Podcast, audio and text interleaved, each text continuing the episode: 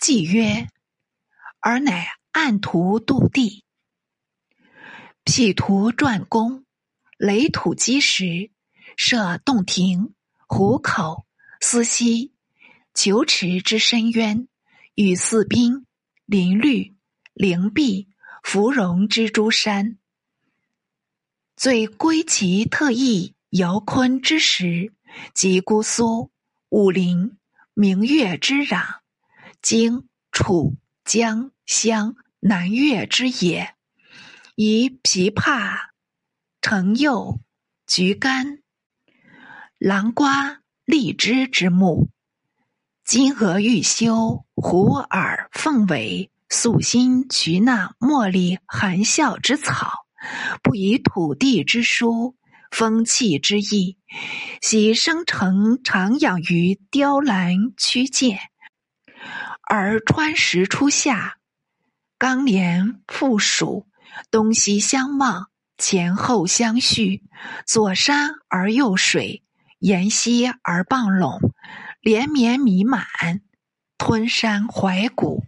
其东则高峰峙立，其下植梅以万树，绿萼成夫，芬芳馥郁，结构山根。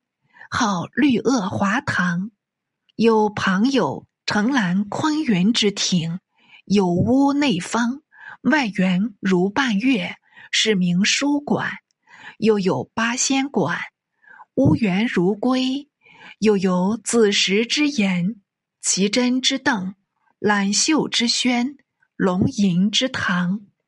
其南则寿山嵯峨，两峰并峙。列嶂如屏，瀑布下入堰池，池水清此涟漪，浮雁浮涌水面，栖息时间不可胜计。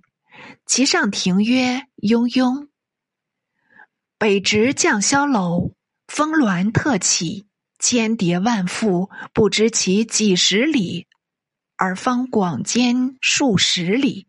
其西则参树起菊，黄金宫，背山迷屋，中号药疗，有荷麻疏脉，蜀豆精熟，主事若农家，故名西庄。有亭曰朝云，高出峰秀，下视群岭，若在掌上。自南徂北，行冈脊两石间，绵亘数里，与东山相望。水出石山，喷薄飞柱如兽面，名之曰白龙渊。着龙霞，盘秀练光，跨云亭，罗汉岩。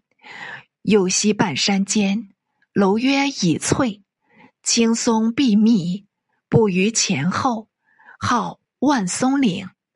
上下设两关，出关下平地，有大方沼，中有两洲，东为芦渚，亭曰扶阳；西为梅渚，亭曰雪浪。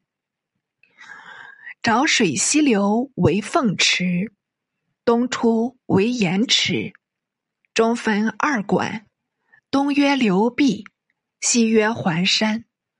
馆有阁曰朝凤，堂曰三秀，以奉九华玉真安妃圣像，以宠妃耳，为之立像，又称为圣。徽宗之荒谬可知。刘妃卒于宣和三年，追赠皇后。东池后结洞山，下曰辉云亭。复由邓道盘行营区，闷石而上，继而山绝路隔，继之以木栈，以石排空，周环曲折，如蜀道之南蓟攀，至界亭最高诸山，前列巨石，凡三丈许，号排崖，巧怪缠石，藤萝蔓延，若龙若凤。不可单穷。丽云半山居右，即木萧森居左，北抚景龙江，长波远岸，弥十余里。其上流筑山涧，西行禅园，为树玉轩；有行石间，为炼丹亭。宁观垂山亭，下是水际，见高阳九寺青丝阁。北岸万竹，苍翠蓊郁，仰不见天。有圣云庵、聂云台、消闲馆、飞岑亭，无杂花异木，四面皆竹也。有支流为山庄，为回溪，自山西石下寨条下平路，中立而四顾。则岩峡洞穴、亭阁楼观、乔木茂草，或高或下，或远或近，一出一入，一容一雕，四面周匝，徘徊而养固。若在崇山大壑深谷幽崖之底，不知精义空旷，坦荡而平夷也；又不知。浮郭环会，分翠而田为也。真天造地设，人谋鬼画，非人力所能为者。此举其梗概焉。看官阅视此文，已可知是穷工极巧，光怪陆离，还有神韵石旁。直立两跪，亦因枝条咬角，名为。朝日生龙之贵，亦因枝干严简，名为卧云伏龙之贵。具用金牌金字悬挂树上。徽宗又亲题一诗云：“拔萃其树林，双桂直岭有。上烧盘木枝，下拂龙染帽。称拿天半分。”连卷红两副，魏东复为梁，家福我皇构。后人为徽宗此诗，以喻隐衬，贵即后来的秦桧。半分两副，便是难度的预兆。琢磨一构字，又是康王的名讳，岂不是一种诗衬吗？未免附会。当时各宦官争出新意，土木以及红利，只有巧琴罗列未能尽训，免不得引为深虑。是有士人薛翁善唤禽兽，即请诸童贯，愿至艮岳山执役。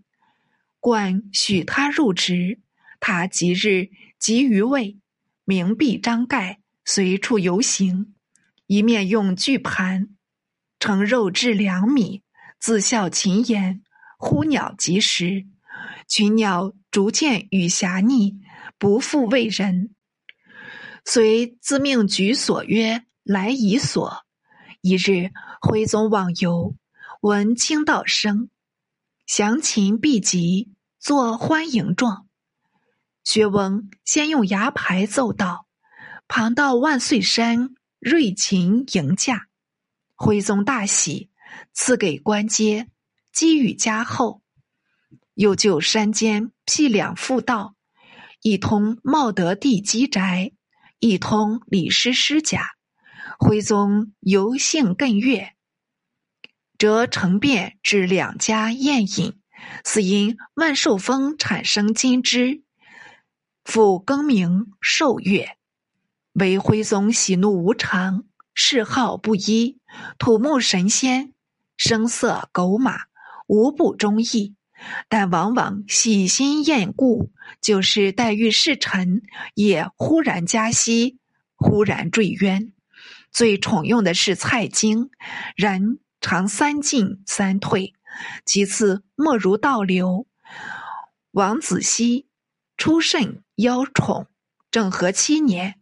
林灵素将他排斥，与内侍冯浩进谗，即把宰西下狱处死，灵素得宠数年，至宣和二年春季，因他不理太子，也置还故里，就是童贯。蔡攸收京归来，当时是一一加封，备极恩遇，未及又嫌他骄资，见有后言。王府梁师成共建内侍谭枕，才足任编，可代童贯，乃令贯致仕，授谭枕两河燕山路宣抚使，枕至太原，招朔、英、魏诸州降人，为朔宁君，微服自资，遂又酿出宋、金、失和的。信息来了，都是这般阉人摇动宋氏江山。